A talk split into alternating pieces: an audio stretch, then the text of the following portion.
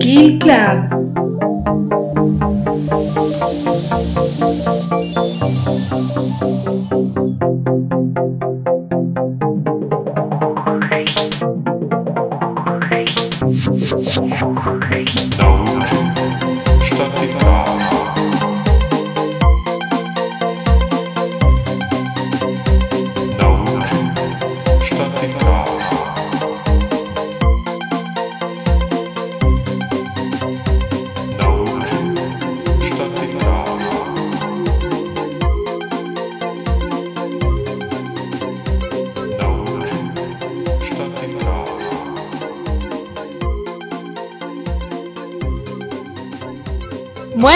Esto es Kill Club y yo soy Alba Porter. Esta noche vamos a explorar uno de los temas que me parecen a mí más apasionantes. Es un tema que se ha explotado bastante en la ficción por lo que tiene de, de atractivo y de misterioso y nos aproxima un poco a ese abismo desconocido que es la muerte, porque realmente aunque tengamos creencias, aunque tengamos hipótesis, lo que hay más allá de la vida es algo que no sabemos con certeza, ¿no? Porque bueno, hay que ir y luego volver. Y precisamente hay algunas personas que se han aproximado a lo que es la muerte y que han regresado y que nos han contado lo que hay más allá. La verdad es que es un tema que no deja indiferente a nadie. Eh, para hablar esta noche conmigo de, de lo que hay más allá de la muerte, de esas experiencias cercanas a la muerte, de morir y regresar, están aquí esta noche mis colaboradoras ya, bueno, las que están siempre ahí. Ellas son Celia. Buenas noches, Celia. ¿Qué tal estás? Buenas noches, Alba. Pues muy bien. Y ya sabes que este tema, cuando me lo planteaste, me pareció súper interesante y, y me, me, gusta mucho. Me apetece mucho el programa de hoy. Sí, sí, que me dijiste que querías estar. Ya fue una pena que no pudieras estar la semana pasada con lo de los ovnis porque sabía que te interesaba mucho el tema, pero bueno, no siempre se pueden cuadrar las agendas. Así que nada, Exacto. yo encantada de que estés aquí esta noche. Además, ya te echábamos de menos por aquí. Y está aquí también esta noche Natalia, que ya lleva muchos programas con nosotras. Hola, buenas noches, ¿qué tal? Pues estupendamente, ¿qué tal? ¿Te sientes con ganas de, de explorar este tema? Pues mira, con muchas ganas, porque además, además, cada semana que tengo que investigar un tema el que vamos a tratar, me aprendo un montón de cosas. De esto sabía y conocía casos de oídas, pero no sabía que habían estudios, que había un montón de doctores, investigadores, bueno, en fin, es que estoy alucinando con todo lo que he llegado a aprender haciendo, o sea, eh, para, para el programa de hoy. Me ha gustado mucho, la verdad. Sí, es que realmente a veces te pones a investigar temas como este y acabas aprendiendo un montón de cosas, viendo un montón de cosas que vas a tener que seguir estudiando, explorando. Y es casi una de las cosas más interesantes que nos ha traído este programa, ¿no? El, descubrir nuevos temas, nuevos puntos de vista, a mí me parece apasionante. Pues sí, la verdad es que sí. Y nada, que tengo muchas ganas de escuchar el testimonio de hoy, bueno, de, bueno, sí, de escucharlo. Y nada, y a ver todo lo que tenéis que decir también vosotras. Pues sí, a ver, a ver, a ver qué me contáis, a ver qué me enseñáis vosotras a mí, que tengo muchas ganas de escuchar vuestro punto de vista sobre todo esto. Y como no podía ser de otra manera, porque ella no falla nunca, está aquí esta noche Cristina. Buenas noches, ¿qué tal estás?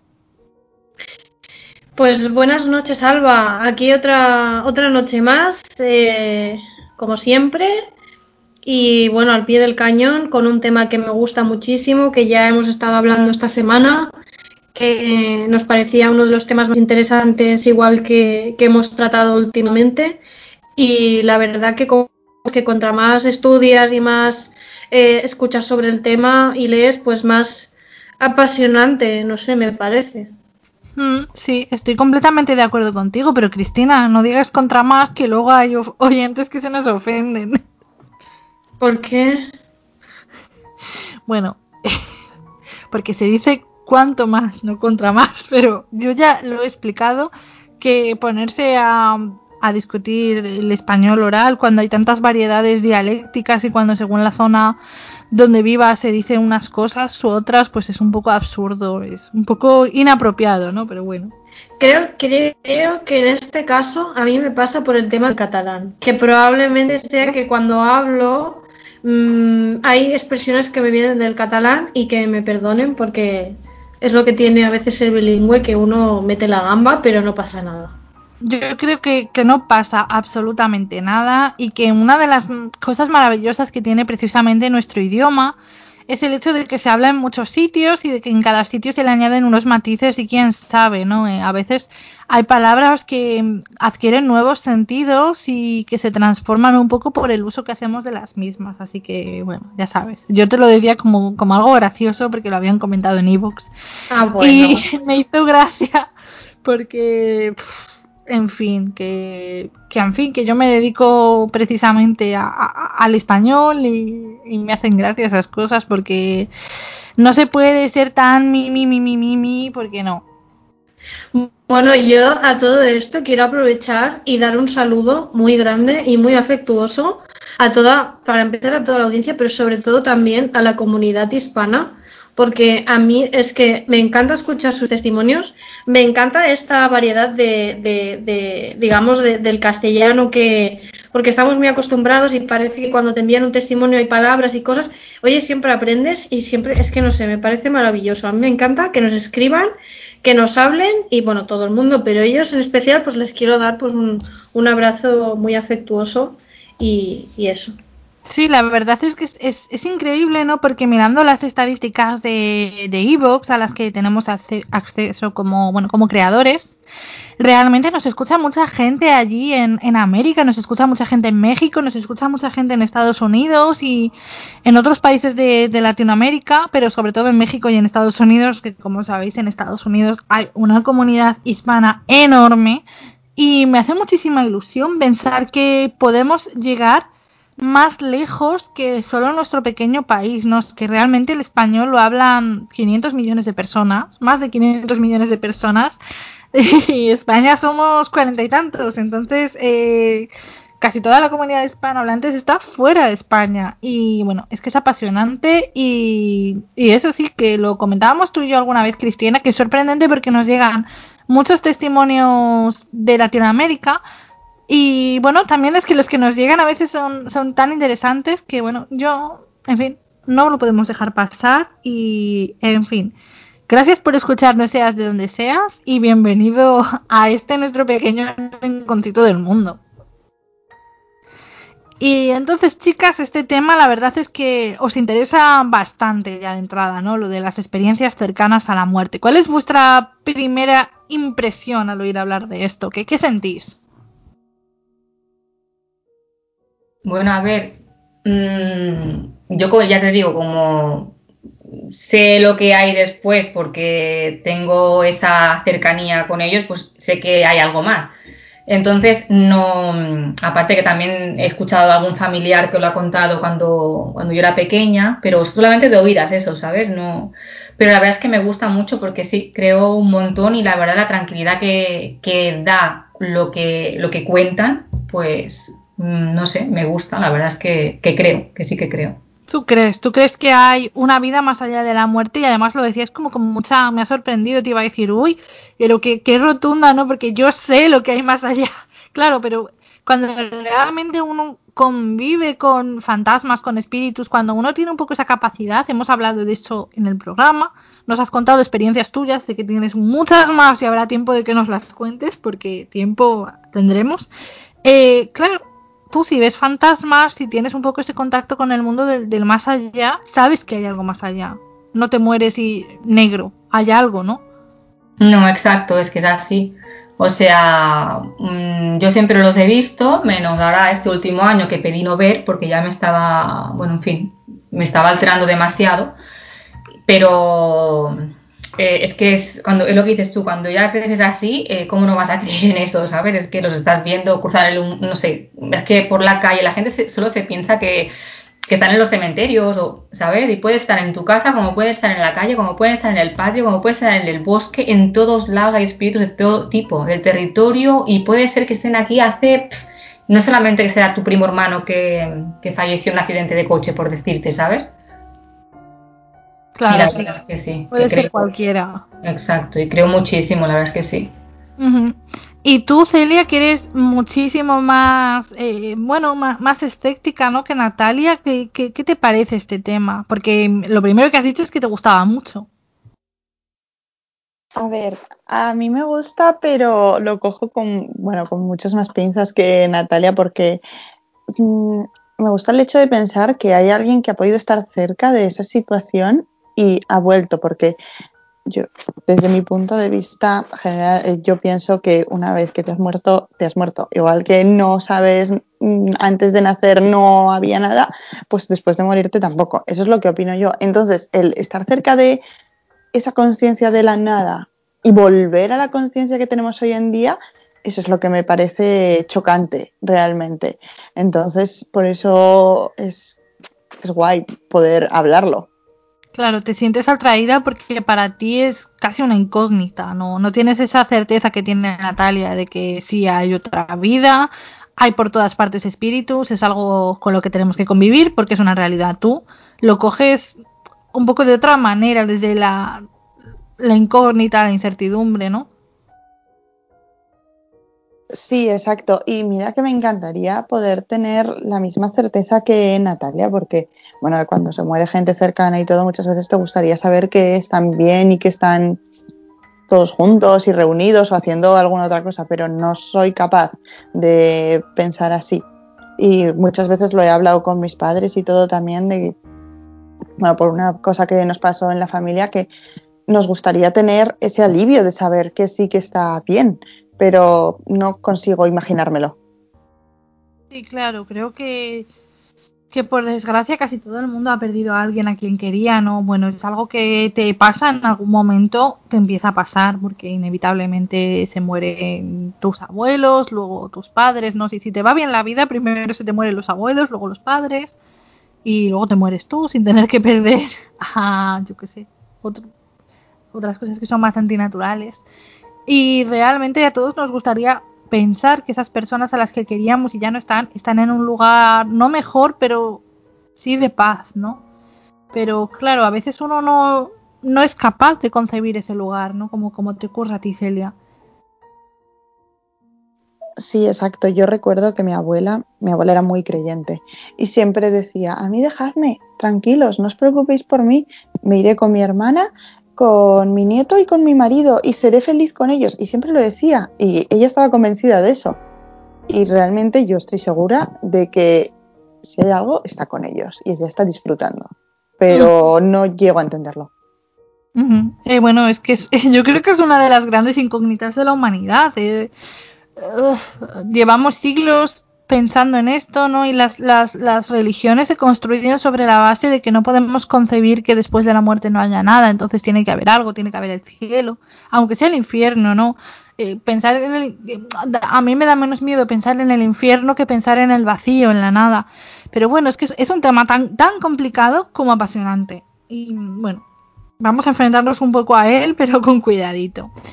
¿Y tú, Cristina, qué? ¿Cuál es tu postura sobre este tema? ¿Qué, qué te despierta a ti todo esto? Bueno, yo el tema de las SCMs eh, creo que hay, que hay que estudiarlo desde dos puntos de vista, ¿no? Eh, por un lado, desde un punto de vista en el cual, eh, bueno, más científico, ¿no? Que dan una explicación a que realmente no estás muerto porque vuelves a la vida, por tanto, no has fallecido realmente y en consecuencia lo que tú ves o lo que tú experimentas mm, no, digamos que no evidencia que haya una vida después de la muerte y luego desde el punto de vista en el cual sí que digamos es como una especie de pequeña ventana desde donde tú ves que realmente el día que fallezcas hay otra hay algo más allá. Entonces claro yo desde un punto de vista eh, yo que soy más creyente que escéptica sí que es verdad que pienso que las experiencias cercanas a la muerte sirven en parte para hacernos perder el miedo. Recargando también que no todas las experiencias eh, que cuenta la gente son positivas entonces, a mí por un lado, por ejemplo, pues me reconforta muchísimo pensar que el día que yo fallezca eh, voy a poder estar al lado de las personas que quiero, pero para mí es muy difícil concebir de forma exacta cómo es ese más allá que en teoría existe. Y curiosamente, eh, muchísimas de las personas que han experimentado ECMs eh, dejan de ser tan dogmáticas en sus creencias. Por ejemplo, igual si yo soy cristiana, católica, apostólica, romana, dejo de ser tan dogmática y empiezo a ver eh, la religión o empiezo a ver la creencia de un algo más mm, de una forma como más ecléctica, más amplia, sin cerrarme en un dogma. Entonces yo creo que eso evidencia algo que yo personalmente creo y es que el más allá no es, eh, digamos, a base de una religión sola, sino que es un más allá que, tiene que ver con, con algo súper universal. Es que no sé cómo explicarlo bien, pero la verdad que, es un tema que, me gusta muchísimo. Eh, sí, yo, yo, te entiendo, ¿no? Creo que mm, la sociedad cristiana tiene una visión del cielo, el infierno y las otras religiones que, bueno, emana un poco de la divina comedia de, de Dante, de, bueno, pues esa del 300 y del 400, ¿no? De, esa época, del siglo XIII, XIV, de la Divina Comedia, en la que, bueno, Dante nos cuenta ese recorrido a través de todos los círculos del infierno, luego del purgatorio hasta llegar al cielo, y es acompañado por Virgilio, el poeta romano que precisamente está en el infierno, Virgilio, que fue conocido por ser un hombre un hombre recto está en el infierno porque nació antes que Cristo y todos aquellos que nacieron antes de Cristo, al no estar bautizados, están en el infierno. Y evidentemente todos aquellos de otras religiones, al no estar bautizados en la fe cristiana, están en el infierno. Y esa visión hoy en día cuesta mucho entenderla, ¿no? Porque tú no puedes pensar que una persona que es buena pero no ha sido bautizada o es buena pero es de otra religión directamente vaya al infierno y al fuego eterno, ¿no? Pero claro, era la visión que tenía un hombre fervientemente cristiano y con su crisis de fe hace mm, no mil años, pero casi. Entonces hoy en día creo que, tenemos un poco esa idea mm, de que todo es un poquito más, más amplio, ¿no, Cristina? Sí, o sea, yo sinceramente, y espero que nadie se ofenda, ¿eh? pero me parece profundamente absurdo pensar que la religión, que Dios existe a partir de la creencia de, de un profeta que dice o que escribe. Aparte que debe, en realidad la Biblia no deja de ser, creo, si, y si me equivoco me lo dices, eh, una pastoral, ¿no? Eh, dentro de lo que es la literatura, siempre lo asocian a la literatura eh, pastoral. Entonces, teniendo en cuenta que aparte me estuve leyendo un libro que ahora no me acuerdo cómo se llamaba, que era la, la Biblia desenterrada, se explicaba la formación, digamos, de, la Biblia, de lo que era el Antiguo Testamento, de por qué surgieron estos escritos, etcétera, etcétera. Bueno, era para darle un sentido a, los pueblos de la antigüedad. Eh, algún día, si queréis, hacemos un programa, me acabo de leer el libro y hacemos un análisis, pero realmente eh, me parece tan absurdo decir que la gente nacida a posteriori de la fe cristiana eh, es la que se salva porque está bautizada y la gente nacida antes eh, está en el infierno. O sea, para empezar, yo no creo en el infierno, para mí no existe. Y por otro lado, me parece lo más absurdo que ha podido decir la humanidad entre las cantidades de cosas absurdas que podían decir. Entonces, a mí eso pues, es que hasta me cabrea. No llames a absurdo a Dante porque lo dijo hace muchísimos años. Quiero decir, no, no, es una que yo entiendo... de años y desde una perspectiva suya, muy cerrada y de la religiosidad de la época. Pero sí, yo entiendo lo que quieres decir y la Biblia es un texto entre textos y es un, un, libro de libros, se recoge todo el saber de, de, la humanidad hasta entonces, es un conjunto de cuentos como lo queramos entender, pero no tenemos que leerlo al pie de la letra, por muy religiosos que seamos. Y volviendo un poco al tema de, las ECMs, de las experiencias cercanas a la muerte, ¿qué son? Que, para alguien que no sabe absolutamente nada sobre el tema, las experiencias cercanas a la muerte vienen a ser aquello que vive o que ve una persona cuando está a punto de morir o clínicamente muerta y luego vuelve a la vida. Entonces, realmente hay situaciones médicas en las que tú mueres durante unos segundos, incluso minutos, y en las que eres resucitado, vuelves a la vida, ya sea por medios artificiales, como yo que sé, boca a boca, las palas eléctricas o lo que sea, o simplemente tu cuerpo vuelve a responder a, recibe un impulso y vuelve a responder. Y durante esos segundos o minutos en los que estás muerto, hay personas que han vuelto y que dicen que han visto cosas. ¿Y qué cosas son las que han visto esas personas al volver? Eso es lo que nos haría un poco preguntarnos en qué consiste todo esto, ¿no? Porque ha habido experiencias comunes, a pesar de la distancia, de que esto pase, le pase a una persona y a otra que no se conocen, que no tienen nada que ver, ha habido experiencias comunes y dicen haber visto cosas bastante, bastante similares, ¿verdad, Cristina? Sí, bueno, en este sentido, el, doctor Moody eh, escribió un libro, creo que a mediados de los años 70, porque él era médico y estaba acostumbrado a, ver ¿no? situaciones de este tipo. Y él dijo que había una serie de rasgos comunes en todas las narraciones de las personas con las que él se había entrevistado, creo que fueron alrededor de unos 150 casos, si no me equivoco, y eh, al final se pueden agrupar, aproximadamente en, en, unas 15, ¿no? Él decía, por ejemplo, que una de las cosas que se repetía es la dificultad lingüística para verbalizar, ¿no? Decían que era muy difícil poder eh, expresar con palabras lo que la persona había vivido durante esta experiencia cercana a la muerte y lo que había visto. Entonces decían que había cosas que eran imposibles de expresar con palabras y que por lo tanto era muy difícil trasladar eh, el mensaje de lo que habían vivido al resto de personas. Muchas otras eh, como punto número dos, decían que habían oído la noticia de su propia muerte. Es decir, que cuando estaban en la camilla, cuando estaban, bueno, donde fuera, ellos habían escuchado que se les declaraba muertos. ¿no? O sea, ellos mismos eran conscientes dentro de dentro o fuera de su cuerpo de que habían fallecido. Luego, otra de las sensaciones que se repiten muchísimo en todas las experiencias cercanas a la muerte son la paz y la quietud. Es decir, el sentimiento de paz, de que nada te duele, de que estás muy tranquilo, que todo es agradable, eh, sientes como que no te quieres marchar, es una sensación placentera que va más allá de lo que se experimenta en el mundo físico, en el mundo en el que vivimos. Luego, lo que también se repite muchísimo es el tema del túnel, que digamos que yo creo que es lo que más se habla, lo que más comenta todo el mundo, ¿no?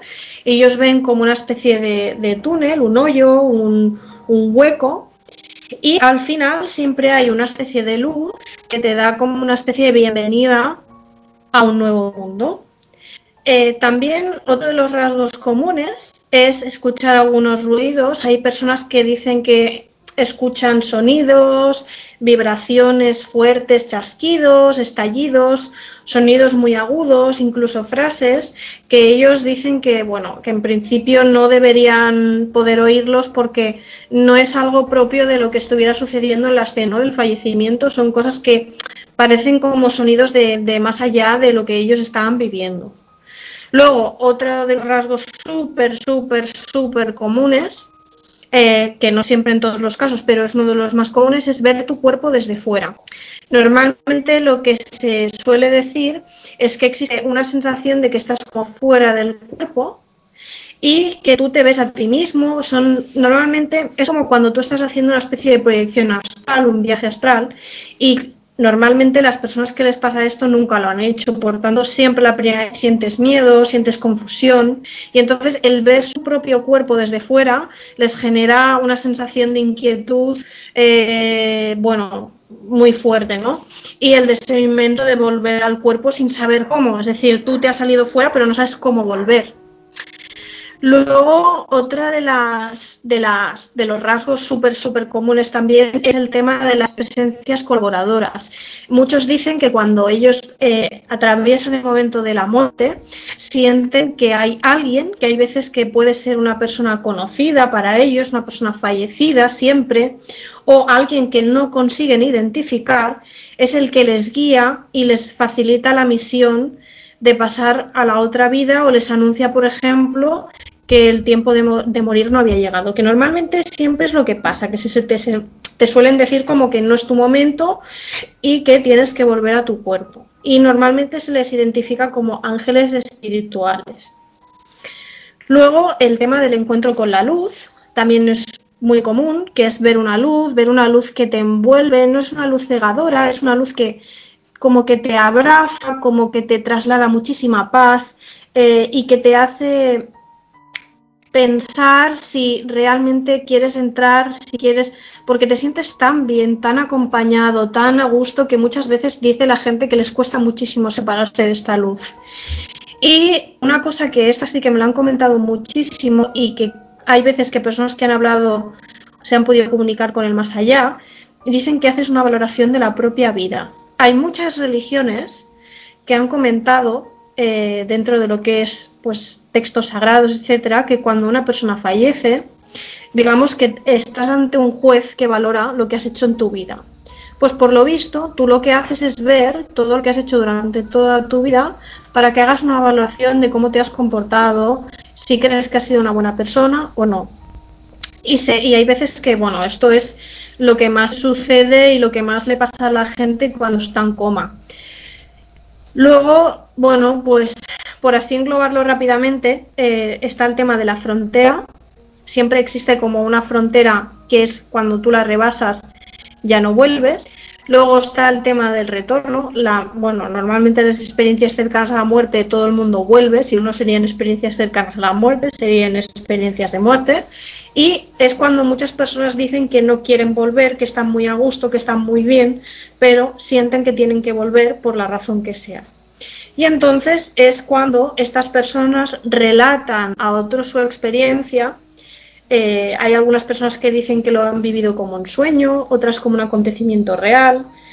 Y lo que siempre queda son dos cosas, que es el impacto en la vida y la nueva muerte. Y esto quiere decir que una experiencia cercana a la muerte normalmente siempre te cambia la vida, valoras tu vida y valoras tu relación con los demás de una forma muy distinta y además ya no le tienes miedo a la muerte. Como tú ya has estado cerca, tú ya sabes lo que hay, vives tu vida sin miedo a la muerte y eso creo que te hace muy poderoso. Y básicamente estos son como 15 conceptos que quiso relatar eh, Moody en uno de sus libros, en El Vida después de la vida, y que me han parecido muy interesantes para poder analizar un poco los casos que, bueno, que se han ido sucediendo y que igual conocemos a lo largo de esta noche. No sé qué os han parecido. Sí, es que es interesantísimo, Cristina. Eh, yo creo que el trabajo de Moody, que yo sí que lo conocía, es, vital. Él lo hace desde un punto de vista científico, recoge lo que tú has dicho, 150 eh, personas que han sufrido estas experiencias. eran personas, además, ojo, eran de todo el mundo de, diferentes religiones y no se conocían entre sí. Y estamos hablando del primer estudio de este tipo. Entonces, mm, yo creo que lo que estas personas le contaron al doctor no estaba mediatizado por lo que otras personas habían dicho, porque es el primer estudio de este tipo que, que se hizo. Y bueno, yo creo que es muy, muy, muy interesante. ¿Qué os ha parecido a vosotras, Celia, Natalia, todo esto? Em, pues el, libro este de Raymond Moody, El Vida después de la vida, encontré también que hablaba de un doctor que, si no me equivoco, había mm, sufrido también una experiencia cercana a la muerte y lo explica él en el libro. O sea que más escéptico que puede ser un doctor, que es científico a más a más, que, o sea, que creía totalmente en que si no se lo podían probar, él no creía en, en lo que les estaban contando, hasta que él mismo lo sufre. O sea, Mm, me parece, como dices tú, que fue uno de los primeros estudios, ah, junto con el estudio Auer, que fue en el 2014. Bueno, pues el, el Auer también fue un, bueno, fue un estudio a gran escala en el mundo sobre la conciencia durante el trance de la muerte, igual que, que cuenta Raymond Moody, y la verdad es que, bueno, no sé, me, parece perfecto que haya cosas y que estudien estas cosas, porque si no, es que parece que, que queden en nada, ¿sabes? Sí, sí, sí, estoy totalmente de acuerdo. Creo que, se necesitan estudios serios al respecto y bueno, es que es, importante y es muy, muy, muy interesante y es enriquecedor. El estudio de, de, de, Moody, como tú has dicho, Cristina, es que es del 75, es que estamos hablando de cuando todo esto estaba, como quien dice, en bragas, o sea, por eso tiene mucho valor. Em, Celia, ¿a ti esto qué te parece? Pues me parece increíble, eh, no en el mal sentido de que se hagan estudios de esto, sino que me parece súper interesante que realmente haya un estudio bien fundamentado y que esté aportando esos datos. Y me gustaría saber también si hay estudios más actuales. Me, me pondré a investigar en cuanto terminemos de grabar, la verdad, porque es curioso sí, ha mencionado. es curioso, es, es amazing, es, te deja loco. Ha mencionado Natalia estudios del año 2014, si no me equivoco. O sea, realmente todavía es algo que se está estudiando recientemente porque es, es interesante. Y a mí lo que me resulta muy interesante es eso, ¿no? Lo que comentaba Cristina, que hay muchos rasgos en común y un poco son esos rasgos los que vemos aparecer en, distintos testimonios que hemos podido encontrar, ¿no? Porque, bueno, por desgracia no tenemos a nadie hoy que haya sufrido una ECM y que nos lo quiera contar. Eh, también encuentro que muchas veces la gente es un poco reacia a hablar de este tema en público. Y bueno, en este sentido, eh, un oyente se puso en contacto conmigo y me comentó su experiencia cercana a la muerte, pero él quería mantener en el anonimato porque era todo muy, muy personal, así que os voy a contar yo su experiencia, si os parece bien. Y es una experiencia bastante con muchos de los rasgos que Cristina ha comentado. Me dice que, que, tiene 35 años y con 17, por circunstancias que no quiero contar, un accidente, tuvo esa experiencia. Resumiendo, puedo decir que sin darme cuenta estaba todo oscuro y una luz en forma redonda estaba al final, la famosa luz al final del túnel. Recuerdo ir hacia ella con una paz y tranquilidad enormes. Lo más sorprendente es que era consciente de irme hacia esa luz o un aro de luz en paz conmigo mismo. Antes de llegar, de conseguir alcanzar el final del túnel, conseguí volver a este mundo. Recuerdo levantarme aspirando una gran bocanada de aire y esa tranquilidad desapareció.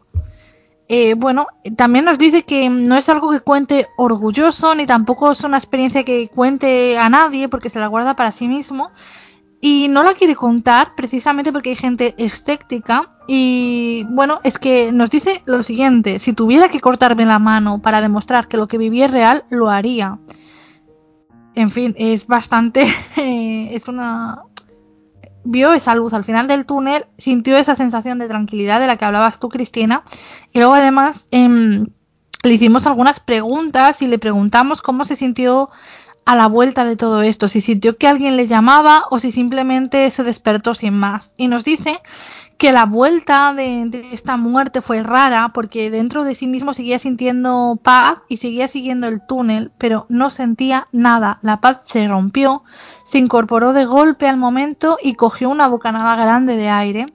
Y entonces vio a gente a su alrededor, si le hablaron o lo tocaron, no, no, no, bueno, no, no los oyó, no, no distinguió.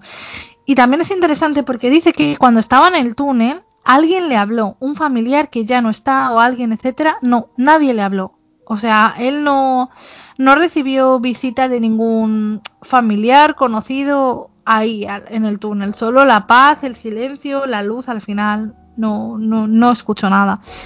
Eh, en fin, volvió al mundo como de golpe, ¿no? Cogiendo esa gran bocanada de aire. Eh, ¿qué, ¿qué, os parece la experiencia de este oyente? Yo, yo le doy las gracias por contarla, eh, aunque no, aunque quiera permanecer anónimo, porque la verdad es que entiendo que es muy, es una experiencia muy personal y uno tiene miedo a sentirse rechazado, a, que le digan, oye, esto no, pues, en fin, es, una experiencia com complicada. ¿Qué os parece? Pues hombre, la verdad que cuando yo a mí me lo pasaste, uh, pues nada, pues lo leí y como ya había um, estado investigando y leyendo otros testimonios, que por cierto, luego sí que os cuento alguno, de, también he encontrado, eh, es que, como dice Cristina, dice muchas cosas de las que, de las que dice mucha gente de las que ha sufrido estas experiencias, ¿no? Entonces es como que él, lo único casi que le faltó son los seres, o sea, los seres sí. queridos, ¿no? A su alrededor, pero la tranquilidad. Lo dice, ¿eh? lo dice, o sea, se nota que, que después de vivir esa experiencia se nota que ha investigado y ha claro. visto que un poco es lo que le falta, porque dice, no, mira, claro. no vi a nadie, nadie me habló. Pero está el túnel, está la luz, está la paz. Exacto, exacto, exacto. Sí, sí. Tal cual. Sí, sí. Y a ti, Cristina, ¿qué, qué, qué te ha despertado un poco esta historia? Bueno, me han parecido ¿no? como, como unas cuantas otras que también hemos leído, que hemos escuchado hace tiempo. Eh, interesante, la verdad. Sí que es cierto que, creo que cuando nos hace, cuando necesitamos sentir ese espíritu guía, eh, es cuando igual la experiencia no es tan agradable. eh, no la recordamos de una forma tan, tan placentera como otras personas porque realmente nos hace pensar, yo creo, ¿eh? si a mí me pase, si en verdad alguien vendría a buscarme, si no, qué es, qué es, qué es lo que está pasando, porque yo no he escuchado a nadie, porque nadie ha venido a hablar conmigo. Es, es que es todo como hablar de, de algo imposible de, de, saber, ¿no?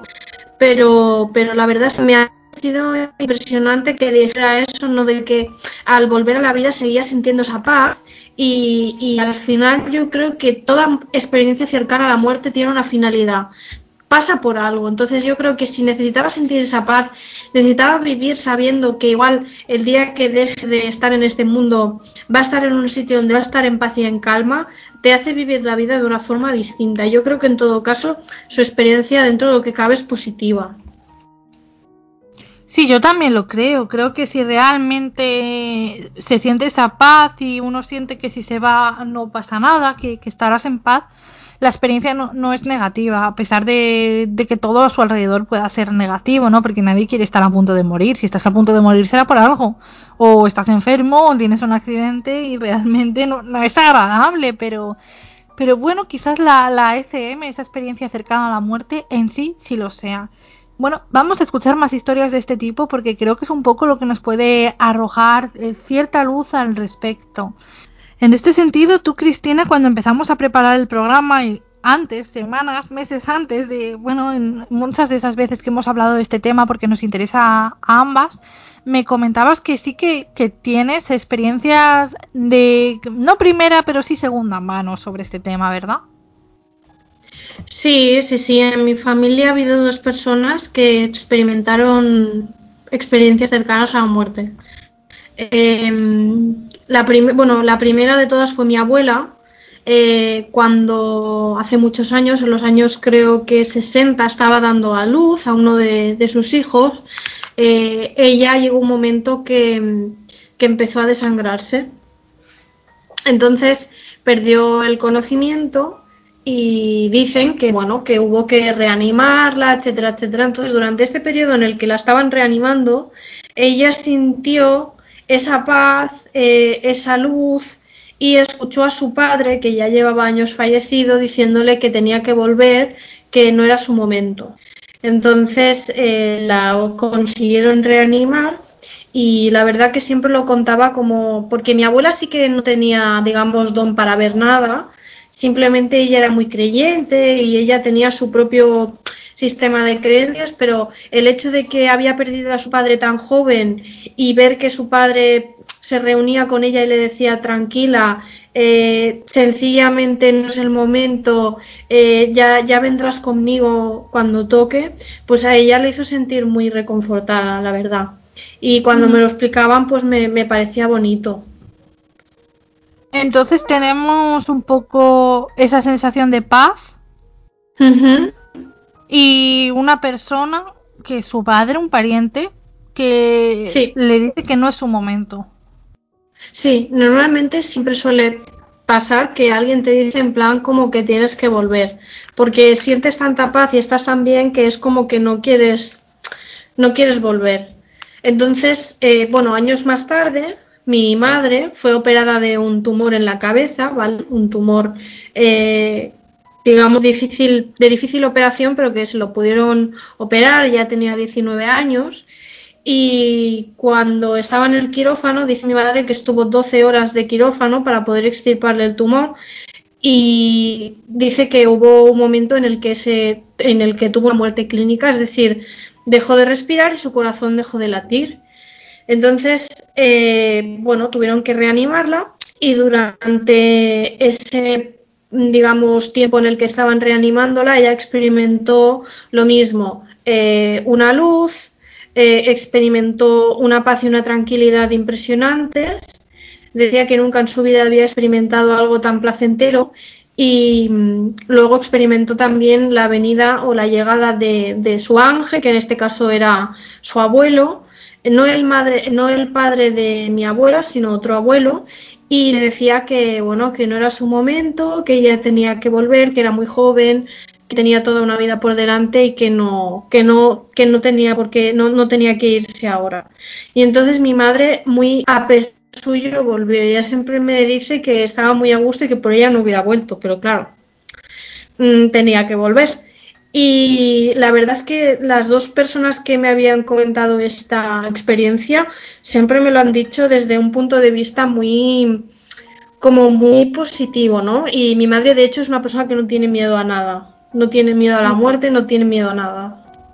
Te iba a preguntar precisamente eso, si tu abuela o tu madre, eh, después de esa experiencia, tienen miedo a la muerte, han tenido miedo a la muerte. No, a ver, claro, el tema de abuela es más complicado de explicar porque mi abuela con los años, cuando ella era pequeña, bueno, tendría 10, 11 años, tuvo, empezó con Alzheimer, entonces todo lo que sé es un poco también hermano de lo que me explicó mi madre. Entonces yo creo que mi abuela vivió sin miedo a la muerte, de hecho, cuando falleció, falleció dentro de lo que cabe tranquila y rodeada de todo el mundo que la quería y en el caso de, en el caso de mi madre, pues ella me, siempre me dice que no tiene miedo a morir, que, que ella cree que el día que muera descansará de, de sus enfermedades y de todo, y, y, que no le tiene, la verdad, no le tiene ningún miedo. Ella siempre dice que, que ella es consciente de, de, una de las cosas que igual a la, hay gente a la que no le hace tanta gracia, sobre todo gente que es así un poco más mala, y es que ella sabe perfectamente que en el juicio, entre comillas, que existe, que es cuando tú haces una valoración de todo lo que has hecho en tu vida, ella está tranquila. Esto es una cosa que, que, a mí me impresiona mucho, ¿no? Porque yo, por ejemplo, saber que el día que muera veré si he hecho daño o no a algunas personas y cómo he podido influir en la vida de otros, pues no sé hasta qué punto es agradable. Pero eso es una cosa que en teoría experimentaremos todos según lo que dicen una vez fallezcamos. Y por eso, y niños, hay que ser buenos. Claro, y de ahí enlazo mi teoría y te explico por qué no creo en el infierno. Yo creo que nosotros, cuando vemos todo lo que hemos hecho en vida, los espíritus que normalmente se quedan son los espíritus humanos, ¿vale? Los espíritus humanos que se quedan son porque ellos no se creen merecedores del más allá del cielo. Entonces muchos les da miedo y se quedan.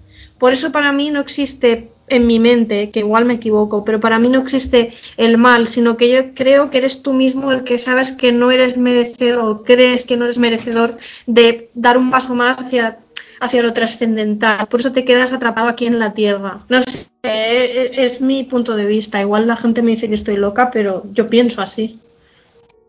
No, la verdad es que yo lo entiendo como un punto de vista razonable, ¿no? Realmente eh, a veces es difícil concebir un infierno como tal. Yo no sé, es que voy a sonar como una loca, pero realmente yo creo que hay cosas muy malas y sí que creo que, que, existe, por así decirlo, el demonio, por así decirlo.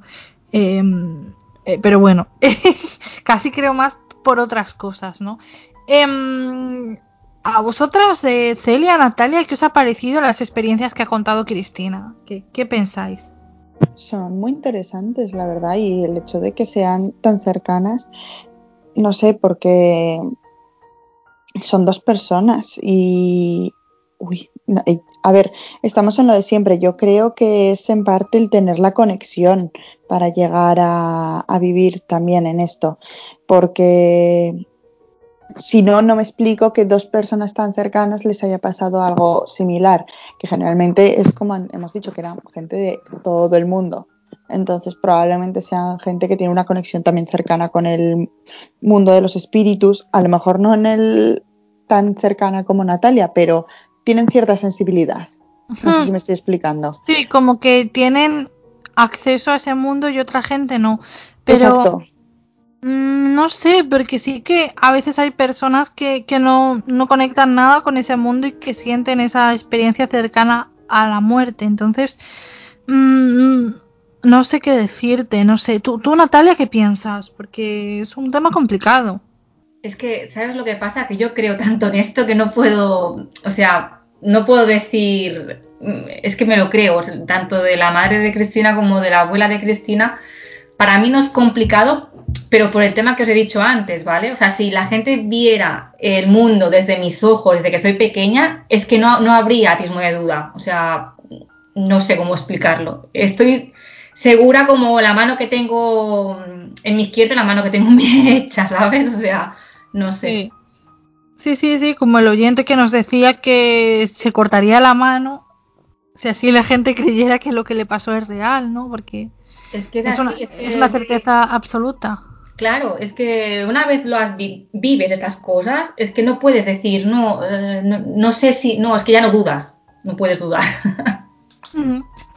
y nos decías antes, Natalia, que tenías alguna historia de este tipo que contarnos, ¿no? Pues sí, mira, eh, bueno, yo he estado investigando, lo que pasa que, la, bueno, muchas cosas de las que yo tenía ya era, son lo, lo, que ha contado Cristina también de, del doctor Moody, ¿no? Pero, por ejemplo, hay un libro que también habla eh, la doctora Kluber Ross, uh, se llama La muerte, un amanecer, eh, y recoge el testimonio de una niña que padecía leucemia y que tenía nueve añitos, pobrecita, y que por culpa de esa enfermedad, pues eh, estuvo a punto de morirse muchas veces.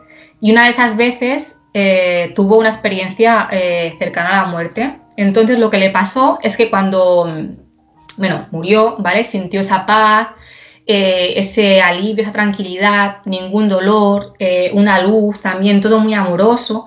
Se ve que había un ser que la estaba esperando, un chico joven que se parecía mucho a ella. La abrazó fuerte y le dijo que, que tenía que volver y que no era su momento, que tenía que volver. Claro, ella no quería volver porque no sentía dolor de, por culpa de, de, la leucemia que padecía, ya no lo sentía. Entonces, bueno, cuando ya volvió, ella eh, conoció que era, era, su hermano, ¿no? El, el, el, su hermano mayor. Pero lo bueno es que ella era hija única. Entonces, cuando volvió, no quiso contarle nada a sus padres, se recuperó, se fue a su casa, todo bien, y luego ya cuando pasaron unos meses te lo quiso explicar a su padre.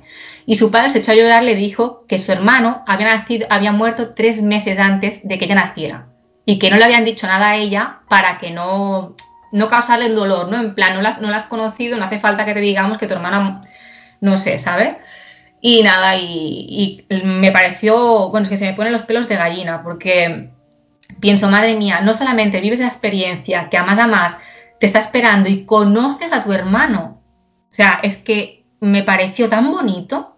Entonces es como, mmm, no sé, de verdad, me pareció súper, súper bonito. Entonces esta, esta niña, en su experiencia cercana a la muerte, eh, quien le servía, quien estuvo ahí como guía era un hermano al que no había conocido, pero al que luego pudo reconocer, ¿no? Porque pudo sí. verificar que era ese hermano que sí, ella no sí, conoció. Sí. Él se lo, él se lo dijo, le dijo, dice que se ve que le dijo eso, que era el hermano, y ella misma cuando lo miró no sentía ningún, o sea, sentía mucho amor, la abrazó con mucha ternura y además, además le vio la cara igual que ella. Entonces, claro, dijo, vale, yo me veo en ti, que, que sí, ¿sabes? Y cuando volvió, como tenía miedo de decirle a sus padres que, que, no, que no quería volver, ¿no? Porque es muy fuerte que una hija te, te, te diga, mira, no quería volver cuando estaba muerta, porque estaba muy a gusto, no, no sentía dolor y, sentía mucho amor. Ostras, pues les hubiera, le hubiera chocado a sus padres, pues no dijo nada, pobrecita. Y cuando pasaron los meses que todo estaba más tranquilo, pues tenía la, la de esto de decir, bueno, a, ver, a ver si es verdad lo de mi hermano, ¿no? Y, no, no, su padre le contó que sí. Pues menuda historia. La verdad es que me pareció muy bonita, la verdad es que sí. ¿Qué os parece a vosotras esta historia? Queda como para hacer una película. Pues sí, sí, sí, sí, eso es verdad. Totalmente. Eh, pues no sé, la verdad es que eso es lo único que se me ocurre porque me he quedado wow. Sí, yo también me he quedado un poco como que no sabía qué decir, ¿no? Con la boca abierta ahí escuchando. Que es me parece una sensación súper bonita, me parece eh, un testimonio que, que, vale muchísimo la pena y la verdad es que, no sé, es como muy bonito, ¿no? Pensar que tienes unos espíritus guías que están allí, que cuidan de ti y que pase lo que pase, pues sabes que algún día te vas a volver a encontrar con ellos y más sobre todo cuando es un hermano que nunca, que nunca has conocido. Entonces, eh, no sé, me parece muy bonito y, y no sé, como que me da esperanza. Que escuchar estas cosas me producen esperanza. Sí, a mí también me produce esperanza, porque pensar que hay algo más allá eh, es esperanzador. Es que ahora que mencionas, Cristina, lo de los espíritus guía, me recuerda un poco a la tradición mexicana de que cuando vas a entrar en el mundo de los muertos también tienes como eh, la guía que te lleva, lo mismo que entonces que algo tiene que haber, sí, seguro, porque para que todas las tradiciones digan lo mismo o cosas muy similares y toda la gente incluso que lo ha vivido, pero no sé. Me resulta eso, eso dicen, eh, o sea, en el caso de en el caso de mi abuela fue su propio padre que había fallecido años antes y en el caso de mi madre era su abuelo, que era por parte de padre, un, abuelo que también se había ido eh, unos años antes. Entonces, yo creo que al final eh, todos tenemos un, espíritu guía o unos espíritus guía que cuidan de nosotros, que a veces son familiares y a veces igual no lo son, pero normalmente suelen ser familiares que ya no están. Y normalmente son personas que han sido muy buenas, que no sé, son personas que han, se han caracterizado por, por tener un carácter dulce, por ser, por, por ser buenas, buenas de corazón. No sé cómo explicarlo. Igual Natalia te lo te sabe explicar mejor. Sí. Em, a ver, mm, yo así no lo tenía entendido y creo que, mm, que simplemente es, es eh, personas o ancestros tuyos, aunque no los hayas conocido en tu, en tu vida, ¿vale? pero son como personas que, que, te han, que tienen mucho amor para, hacia ti, hacia tu familia, que puede ser bien, a lo mejor, no hace falta que sea un bisabuelo o un tatarabuelo tuyo, también puede ser a lo mejor que era un vecino muy allegado o de tu familia o, muy, un amigo muy allegado de tus tatarabuelos, por ejemplo, ¿vale? Pero que ha, ha estado muy unido a tu linaje, digamos, ¿sabes? Y como tienes ese amor hacia tu familia, pues es como también que lo tienes de guía o puede ser perfectamente un familiar o, no. O sea, como para que me entendáis, o de sangre o, no. A ver, yo por lo que entiendo de lo que tú has dicho, Natalia, y de las experiencias que hemos podido recopilar, mm, no es tanto importante como que sea de tu sangre, sino que sea una persona con la que tuvieras una conexión especial, ¿no, Natalia? Exacto, sí, ahí, que sea como que por ejemplo, eso, ¿no? De que tu mejor amigo de tu tatarabuelo, pero como ya sabe que tú eres la tataranieta de su mejor amigo, para que me entendáis, ¿sabes? Pero normalmente son siempre son familiares, ¿eh? Aunque sean de, de muy... Aunque no sean tus abuelos paternos o tus primos o... Siempre son familiares, pero uh, puede ser que eso, que no sean... Que sean personas simplemente que te tienen mucho amor. Bueno, en el caso de, en el caso de mi madre, el abuelo este que yo comentaba no era su abuelo de verdad.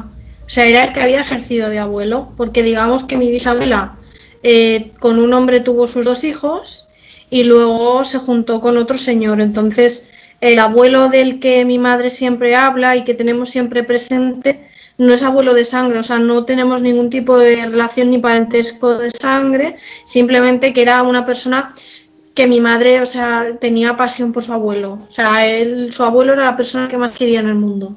Entonces, se ve que era una persona tan buena y tan, no sé, era una persona tan especial que ha acompañado a mi madre durante toda su vida.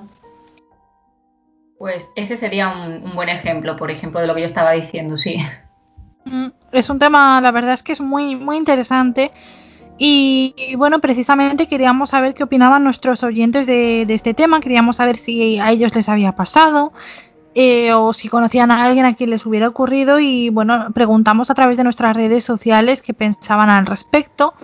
Eh, Cristina, ¿nos puedes decir las redes sociales para recordar ahí a todos los killers cómo pueden ponerse en contacto con nosotras? Eh, pues como siempre, eh, pueden ponerse en contacto con nosotros a través de nuestro grupo de Facebook, de Instagram y Twitter que es Skill Club Podcast. Pueden enviarnos también un mensaje a killclubpodcast.gmail.com y comentar que siempre estamos presentes en las plataformas iVoox, iTunes y Spotify. Eh, sobre todo, bueno, como siempre digo, la plataforma iVoox y redes sociales es donde más podemos interactuar con vosotros y nos encanta leer vuestras opiniones y, saber qué os parece, para bien o, para mal, pero sobre todo la verdad es que es muy agradable leer tanto comentario bueno que últimamente lo hay bastante. Pues sí, es, totalmente eso, ¿no? Eh, Eh, podéis poneros en contacto con nosotros, con nosotras más bien, eh, por donde mejor os venga. apreciamos cada comentario, de verdad. Por favor, comentad en iVoox porque nos encanta. Así que hay mucho, mucho oyente por ahí que no se manifiesta, así que eh, la mayoría de los oyentes no se manifiestan, aunque sigan ahí cada semana. Pero apreciamos mucho cada pequeña muestra de apoyo, de afecto, de amor y cada historia que nos contáis, lo apreciamos enormemente. Y ahora que ya llevamos casi casi una temporada completa, que estamos ya, que nos quedan unos poquitos programas para, para terminar esta primera temporada, pues podemos un poco echar la vista atrás y decir que nada habría sido este proyecto sin vosotros y que quizás es que, bueno, nunca habríamos llegado hasta aquí si no hubiéramos contado con ese primer apoyo desde el principio y con ese empujoncito que nos ibais dando. Yo no, no habría sido capaz de seguir y me parece fundamental. En fin, terminado este mensaje en el que os quiero mandar un, un agradecimiento enorme y mucho amor. Em, lo que os decía, preguntamos a los oyentes eh, qué pensaban sobre el tema de las experiencias cercanas a la muerte, si habían vivido ellos una o si conocían a alguien que la hubiera vivido. Y como siempre, muchas respuestas. Eh, Kira Iris nos dice, he leído libros sobre el tema, he hablado pocas veces de ello con alguien que ha estado a punto de morir, solo una persona he conocido y parece que tuvo esa experiencia. Bueno, Kira, eh, parece que es algo relativamente frecuente entre las poco frecuentes personas que han vivido esto, ¿no? Y me, encantaría, si, nos quieres contar la historia, ya sabes, tienes la puerta del Kill abierta. Eh, Lorena Juan Abad nos dice que es un tema interesantísimo y Carol, Carol Noaboro García Vicente eh, también le parece muy interesante, así que me, encanta ¿no? que, os guste este tema y escuchar el podcast. Aranzazu eh, también nos dice que le encanta el tema, así que genial. Le mando un saludito desde aquí. Nieves Guijarro Briones, que bueno, hace tiempo nos contó su muy interesante experiencia con los visitantes nocturnos, nos comenta que sí que Sí, no a él propiamente dicho, pero le dejó muy marcado. Es decir, que bueno, que sabe alguien a quien esta experiencia cercana a la muerte le dejó muy marcado. Eh, ya lo hablábamos antes, lo hablabas tú también, Cristina, que realmente a la gente que vive esto les cambia la vida, ¿no? Sí, porque al final te hace sentir que, que la vida es mucho más trascendental que, que lo que nosotros percibimos a diario, ¿no? O sea, no, la vida no se trata de levantarse, ir a trabajar, ganar dinero y preocuparte por qué programa ponen en televisión mañana. La vida es más que eso, ¿no? Sobre todo el mensaje fundamental es el amor, el, preocuparnos por sentir amor por los demás, por, por ser amorosos, por comportarnos bien, por intentar ser menos materialistas, porque al final lo que nos llevamos fuera de esta vida no es un Ferrari, no es un chalet, eh, simplemente nos llevamos una serie de experiencias que nos han hecho felices.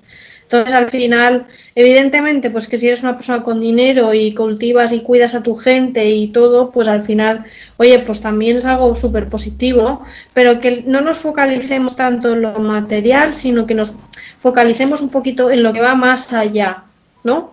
Que de ahí también sale un poco lo del tema de los registros akáshicos, de la conciencia de la conciencia, digamos, universal, etcétera, etcétera, pero bueno, eso ya sería para otro programa porque tiene tela marinera. sí, sí, sí, sí, es que muy rápidamente nos vamos hacia otros temas y vemos que hay, jope, un montón de temas que podemos abordar aquí en el Kill Club y eso a mí, pues mira, me, me llena de, de esperanza, ¿no? Porque no se acaba el misterio en treinta y tantos programas que llevamos, hay mucho más y nosotros tenemos muchas más ganas de seguir. Em, Enrique Mata nos recomienda el libro La muerte, un amanecer de Elizabeth Kubler-Ross que nos dice que además no le paga comisión. ya me lo imaginaba, Enrique. Yo, cuando me recomendáis algo, eh, yo pienso que es porque os gusta, os parece interesante. Tranquilo, lo de las comisiones, de momento, nada. Em, Cristina Ramírez Toro nos dice, eh, la doctora Luján Comas, licenciada en Medicina y Cirugía, habla sobre su visión sobre la muerte después de estudiar sobre las ECM, tras que detectaba a su marido una enfermedad terminal y ahora ayuda a otras personas a enfrentar el final. Me parece interesantísimo. Yo no conocía el, esto de Luján Comas, pero bueno, sobre Elizabeth Kubler-Ross Kubler-Ross. Eh, Natalia, tú la historia que has contado proviene un poco de su libro, ¿no? Sí, el testimonio de la niña es del libro La muerte en amanecer, sí. Mm, muy interesante, la verdad es que le tengo que echar, le tengo que echar un ojo porque resulta muy interesante.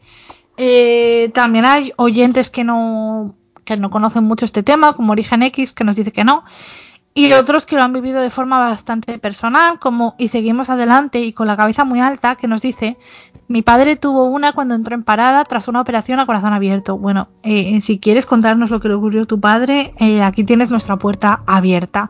Luego, como siempre, oyentes que se lo toman con sentido del humor, como cara de culo, que cada semana me hace reír que nos pone una, una botella de Jägermeister y nos dice, ¿a quién no le ha pasado alguna vez? En fin, eh, ¿alguien se ha emborrachado aquí alguna vez con Jägermeister? Porque es que es horroroso. En fin, eso sí que es estar cerca de la muerte. Eh, mejor no, eh, mejor probar otras cosas, es asqueroso.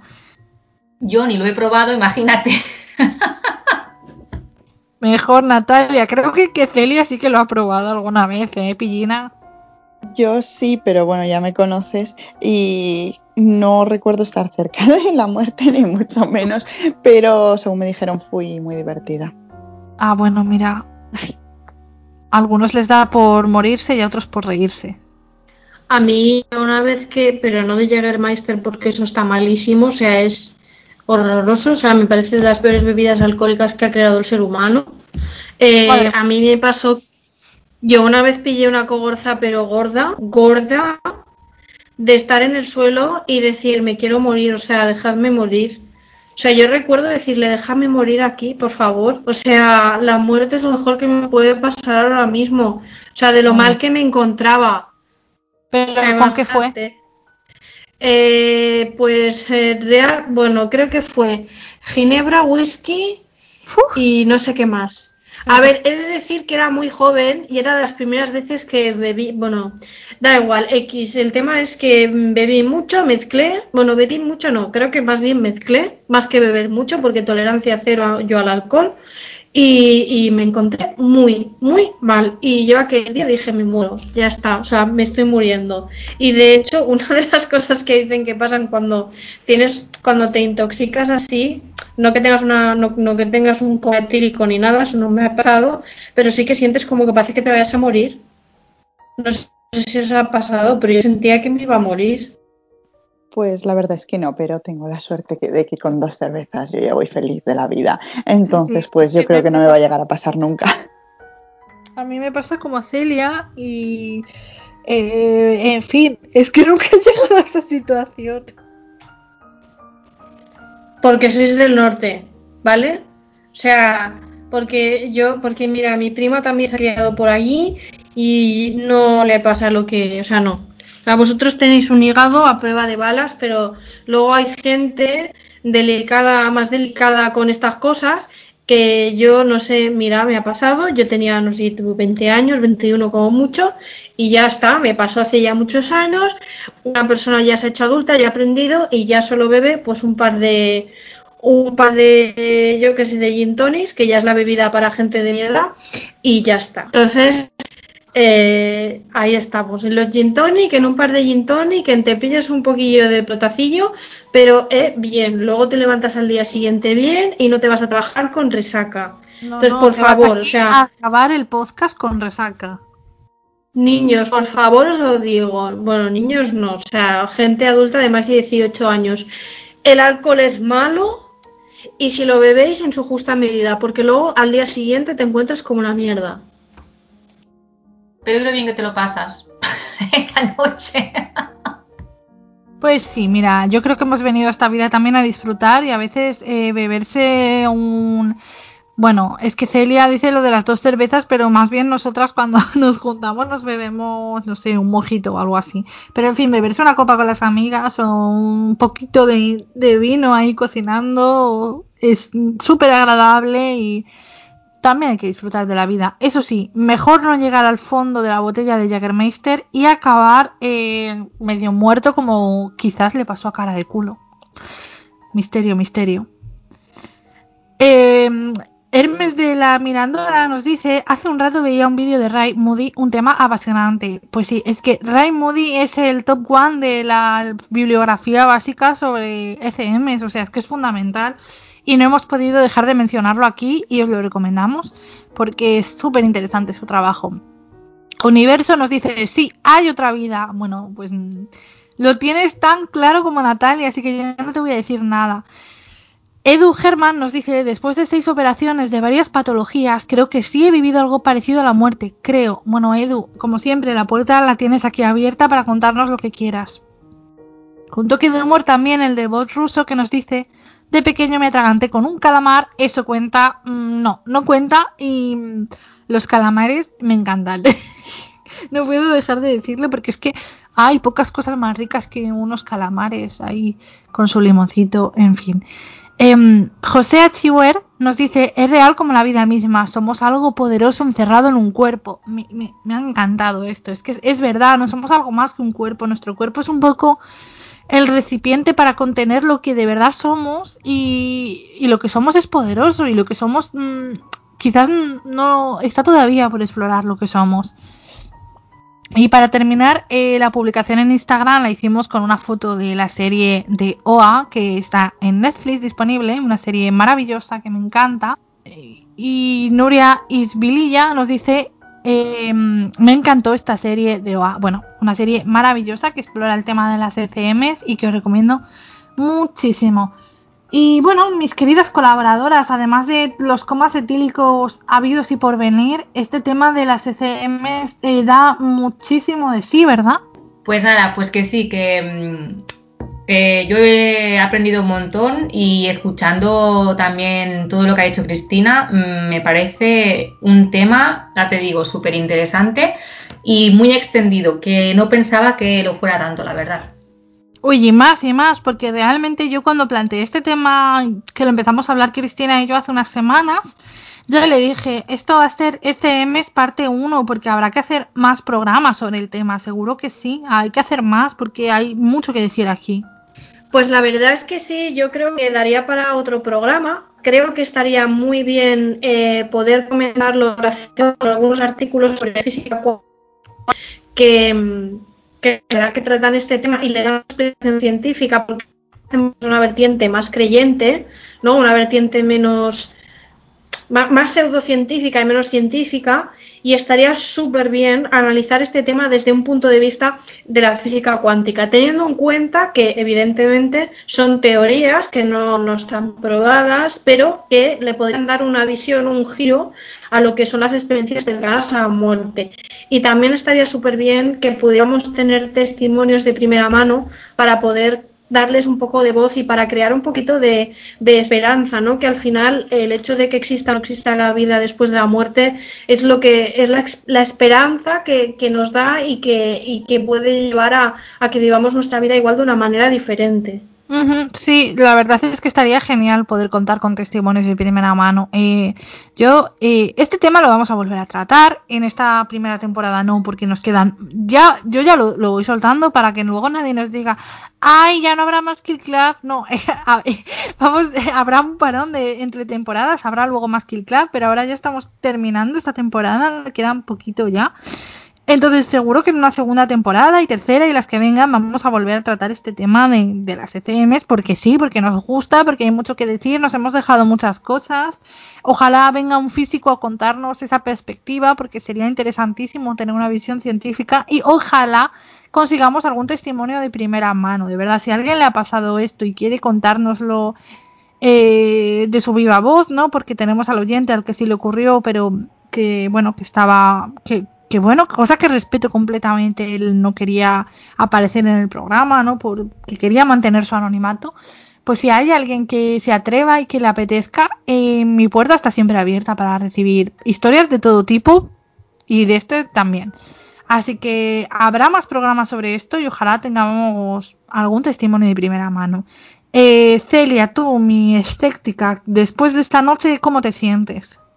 Pues la verdad es que por el estilo que cuando he empezado me han parecido muy interesantes todos los testimonios y bueno, las historias que habéis ido contando, pero lo siento, no me habéis convencido. Si me traéis un físico probablemente me lo crea, porque me lo, me lo está contando otra persona. Así que por favor, físicos que estéis estudiando esto, venid a contármelo.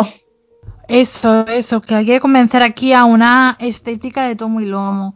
Eh, entonces tú Celia, mm, estas experiencias que nos han llegado, ¿tú no te crees que les ocurra? ¿Crees que es como una alucinación o qué crees que es? Sí, probablemente les ocurran, pero creo que el cerebro está haciendo mucho de después del recordarlo, de que no está tal y como lo cuentan, que simplemente su lo que sea que no tengo ni idea, la verdad, yo de, de cómo funciona la cabeza de las personas. Pero hay algo que hace que rellenen los huecos y los rellenan de esta forma, simplemente. Bueno, entonces sigue sin... Tú no crees que haya vida después de la muerte, básicamente. Exacto. Mm. Si hay alguno de los curas de mi colegio escuchándome, pues se llevarán las manos a, las- a la cabeza, pero bueno. Pues mira, yo ojalá algún día consigas creerlo porque es algo que te aporta mucha paz. Y yo sé que, que, que tú en ese sentido también la necesitas, como la puedo necesitar yo, no. Por desgracia la necesitamos y creo que, que te aportaría mucha paz. Ya sé que no es algo que se haga queriendo, ¿no? Por eso digo que ojalá algún día alguna historia o algún científico te convenza porque creo que te aportará mucha paz. Ojalá, ojalá. La verdad es que sí, que todo el mundo lo dice. Pero, a ver. O a lo mejor tengo que sufrirlo yo misma para creérmelo. No, por favor. Mm, Ten cuidado con la bici. Algún taxista estaba a punto de atropellarme. ¿Eso se considera una experiencia cercana a la muerte? No, si no llegas a, morir, no. Vale, pues no he tenido ninguna. Bueno, eh, casi mejor, ¿eh? Yo te prefiero entera.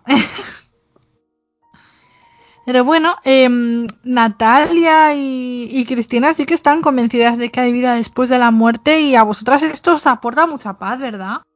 Hombre, la verdad es que a mí me, me aporta paz el saber, bueno, que esto ya os lo explicaré en otro podcast también, que como dice, cuando hablemos de más cosas mm, que has dicho, Alba, porque de verdad que es que me extendería aquí un montón. Pero me aporta mucha paz que mm, el saber eso, ¿no? Que tus seres eh, queridos están en, en algún sitio, que ya lo sabía de antes, eso es lo que me da paz. A mí lo que me da miedo aún que es lo que pierden mucha gente cuando tienen las, eh, las experiencias estas, es la muerte en sí. O sea, el dolor que yo pueda sentir, por ejemplo, no sé, si tengo un accidente de coche o si, no sé, ¿no? Mm, El, el momento de la muerte, el dolor que siento a- en, en morirme, ¿sabes? Luego ya cuando ya esté en el otro lado ya sé que no, pero la transición, digamos, eso es lo que me da miedo a mí. Sí, es que da miedo. Es... Bueno, es que yo a veces no lo denominaría casi miedo como vértigo, ¿no? Como esa sensación de vacío. Mm, Simplemente el, el- el dolor, el dolor que puedes sentir, a lo mejor si, yo qué sé, si tiene, no sé, por ejemplo, otro día se, se quemó un hombre y se murió así en mi pueblo, ¿sabes? Y No, simplemente, claro, es, es un dolor es- inmenso. claro, o de cáncer o eso, eso a mí me trae por el camino de la amargura. normal. Es que yo creo que, que lo que más, no sé, lo que yo quiero para mí, para mis seres queridos, es mm, una muerte pacífica. No una muerte dolorosa. Hay muchas maneras de morir y no todas son buenas. hay muchas que son horribles. Entonces, en fin, eh, aunque no te dé miedo quizás la muerte, eh, te, va- te da miedo sufrir. Nadie quiere dolor ahí. eh, no, nadie quiere eso. Exacto, Mm. sí, tal cual. Ujú. Sí, estoy de acuerdo contigo. Y ya para terminar, Cristina, últimas impresiones sobre este tema que tanto te apasiona. Yo lo que le diría a la gente es que estudie, que lea, que se informe muchísimo porque hay mucha información sobre el tema.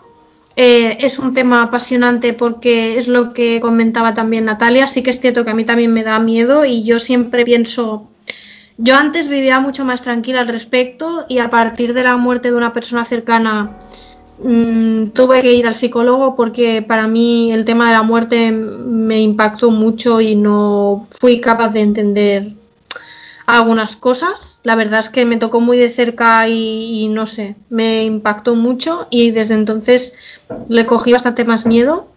Pero sí que es verdad que, bueno, intento, intento cada vez eh, informarme más para poder perder este miedo, porque no necesito tener una ECM o espero no tener una ECM para poder perder este miedo, sino informarme y, bueno, simplemente creer en que algo realmente habrá, aunque también hay una parte escéptica en mí, claro. Sí, es que mm, cuando la muerte nos toca un poco más de cerca es cuando somos conscientes de, ese vacío que se abre entre nosotros y nos empezamos a hacer preguntas.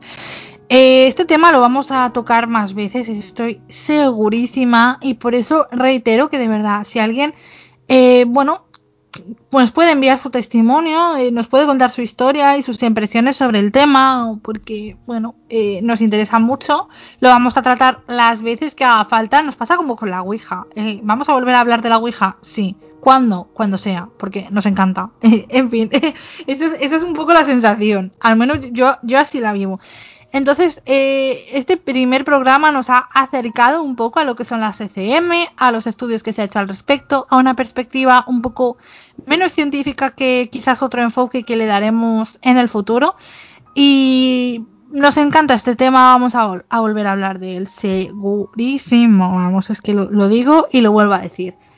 Así que muchas gracias a quienes nos habéis hecho llegar las experiencias. Muchas gracias a ti, Cristina, como siempre, por contar un poco tus experiencias familiares, porque sé que a veces es complicado. A ti, Alba, por invitarme. En, bueno, yo siempre que crea que puedo aportar algo y que puedo contar una experiencia, pues lo voy a hacer. Y, nada, y que me encanta pues el respaldo de mis compañeras y, y, de la audiencia. O sea que yo siempre que pueda aportar algo que crea que es de valor, pues lo voy a hacer. Así que encantada y bueno, por muchísimos programas más. Por muchísimos y muchísimos y muchísimos. Y cuando la pandemia se acabe, por quedar todas y brindar por la vida y por todo, por todo, porque hay muchas cosas malas, pero también hay muchas cosas buenas que nos hacen levantarnos cada día y que nos hacen felices. Pues sí, tienes toda la razón. Eso es, por brindar y por el queso y las flores y cuando consigues dormir bien, bien, bien, por las cosas buenas. Eh, también muchas gracias a ti, Celia, por estar aquí esta noche, porque sé que este tema te interesa, porque sé que estás esperando que algún día algo te haga creer. En fin, muchas gracias. Muchas gracias a ti, Alba, ya lo sabes. Bueno, a ti siempre, por estar aquí. Eh, y también muchas gracias Natalia, porque sé que para ti esto es muy evidente y que a veces es complicado explicar lo que es evidente para uno, ¿no? Porque tú lo ves tan claro que no le das palabras a lo que sientes. Muchas gracias por estar aquí esta noche. Pues muchas gracias también a ti y a mis compañeras y a todos los oyentes por escucharnos y la verdad es que me encanta y ojalá pudiera de verdad explicarlo mejor, pero yo creo que algún día todos lo sabremos, la verdad, así que no me queda más que esperar al final que cada uno llegue y lo descubra por, su, por sí Uy, solo. Pero que llegue muy tarde. Sí, hombre, por supuesto, por supuesto. Que aquí todas tenemos aún mucho por vivir. Por supuesto, eso sí. Eso es, sí, to toco madera, toco madera. Y bueno, ya lo he dicho antes, muchas gracias a quienes nos habéis hecho llegar vuestras historias, muchas gracias por escucharnos todas las semanas, por estar aquí, por vuestro amor que nos lo mandáis y lo recibimos de verdad con mucho afecto. Y bueno, la muerte es algo que realmente no, no podemos conocer y no quiero que nadie aquí se aproxime demasiado a esa barandilla porque puede caer al otro lado y a saber, a saber qué hay. Pero a veces acercarnos un poquito y mirar al fondo, al final de ese túnel, mirar, nos hace ver que hay una luz y que hay algo que realmente está ahí, que aporta paz y que, quién sabe, igual estamos mejor allí que aquí, pero mejor no descubrirlo demasiado pronto.